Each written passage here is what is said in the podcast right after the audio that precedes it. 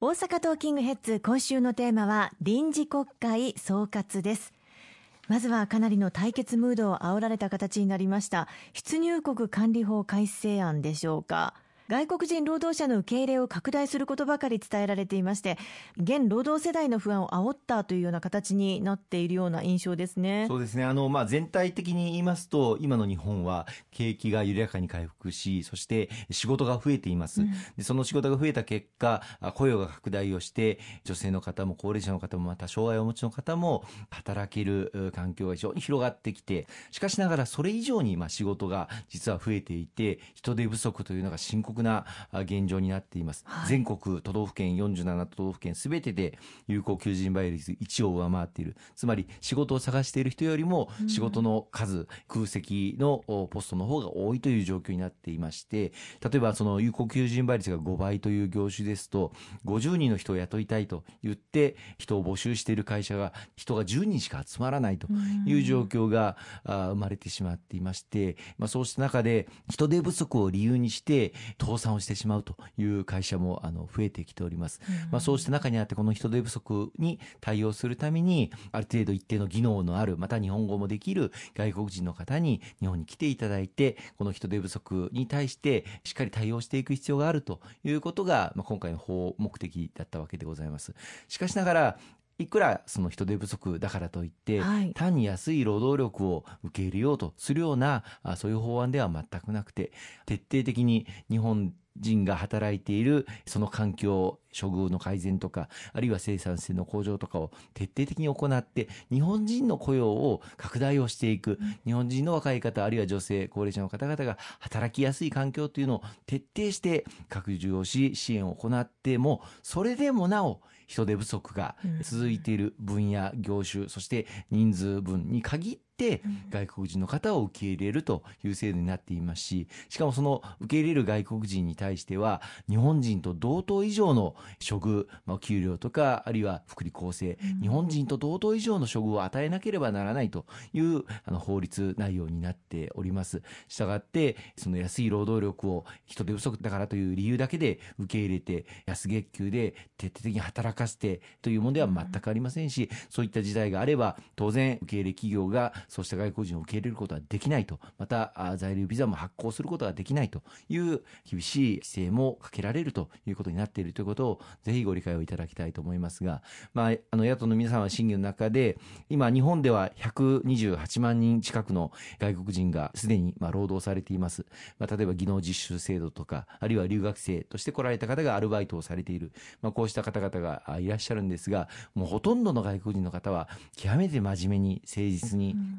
そして日本語も習得されて各地で活躍していただいているんですけれども、まあ、残念ながら一部その技能実習制度ではその職場から失踪してしまって別の給料高い職場に移ってしまった技能実習制度というのは実は転職が認められておりませんので、はい、そうして別の職場に行かれた方は失踪という扱いになってしまいます。まあ、そうした方々はあのいずれ帰国されてほとんどの方はまあいずれ帰国されているんですけれどもそうした失踪した外国人のことを野党の皆さん追及してこんなにひどい扱いを受けてるじゃないかっていうことをまあ国会の中で徹底的にまあ審議されたんです。確かに以前は技能実習制度あの不十分な面がありました。例えば悪質なブローカーが間に関与して来られる外国人の方々から事前に保証金を徴収をして、まあ借金ですよね。その返済のために嫌な職場でも、あるいは安月給でも働き続けなければいけないとか、あるいはパスポートをあのあろうことか取り上げてしまって、自分たちの言うことを聞かないと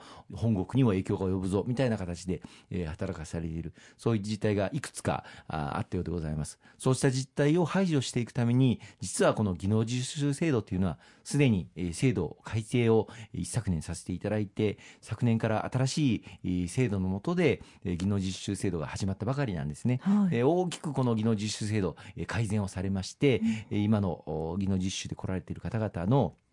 労働環境というのは非常に改善をされています。で今回の新たな外国人材を受け入れる新しい在留資格というのはそれとは全く別の制度として特定技能1号2号というのを就労ビザとして発揮をするというものになってきます。でこの特定技能1号2号というのは転職も認められますし、はい、えー、そして来られる外国人の方々に生活上の支援とかあるいはその職場での支援とかあるいは社会に馴染むための支援とかそういったことをしなければならないということを受け入れ企業に義務付けるものになっていますのであのそういったことができてない企業に対しては徹底的に指導が入りますますしまた給与面処遇面で、え、よりいい環境を求める方であればもちろんそれだけの技能がなければいけませんしきちっとしたあ日常会話ができるような日本語能力がなければいけませんけれども転職をすることもできるという制度になっていますのでこれまでの技能実習制度とは全く違うものを今回作らせていただこうとしていると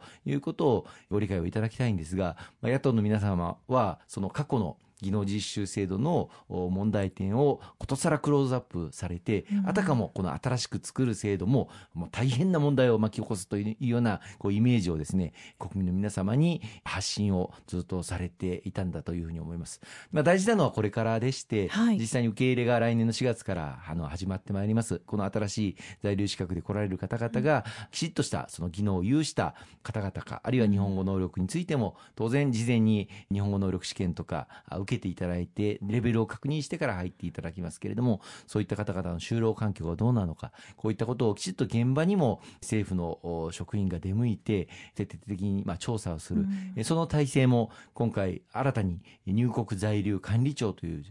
新しい庁を作りまして、全国のその職員がこうした受け入れる外国人の方々の就労状況というのを確認をしながら、働く環境というのをきちっと整備をしていきたいというふうに思っています。ただ、あの、冒頭申し上げました通り、あくまでもそれは、す、で、に働かれている日本人の労働者の方々、日本人の雇用、これを徹底的に改善をしていくこと。はい日本人の処遇の改善、あるいは生産性の向上、働き方改革、こういったことを徹底しても、それでもなお人手が足りないところに限ってのみ、外国人を受け入れることができるという制度ですので、この点ご理解をいただきたいというふうに思います。ありがとうございます。後半も引き続きお話を伺っていきます。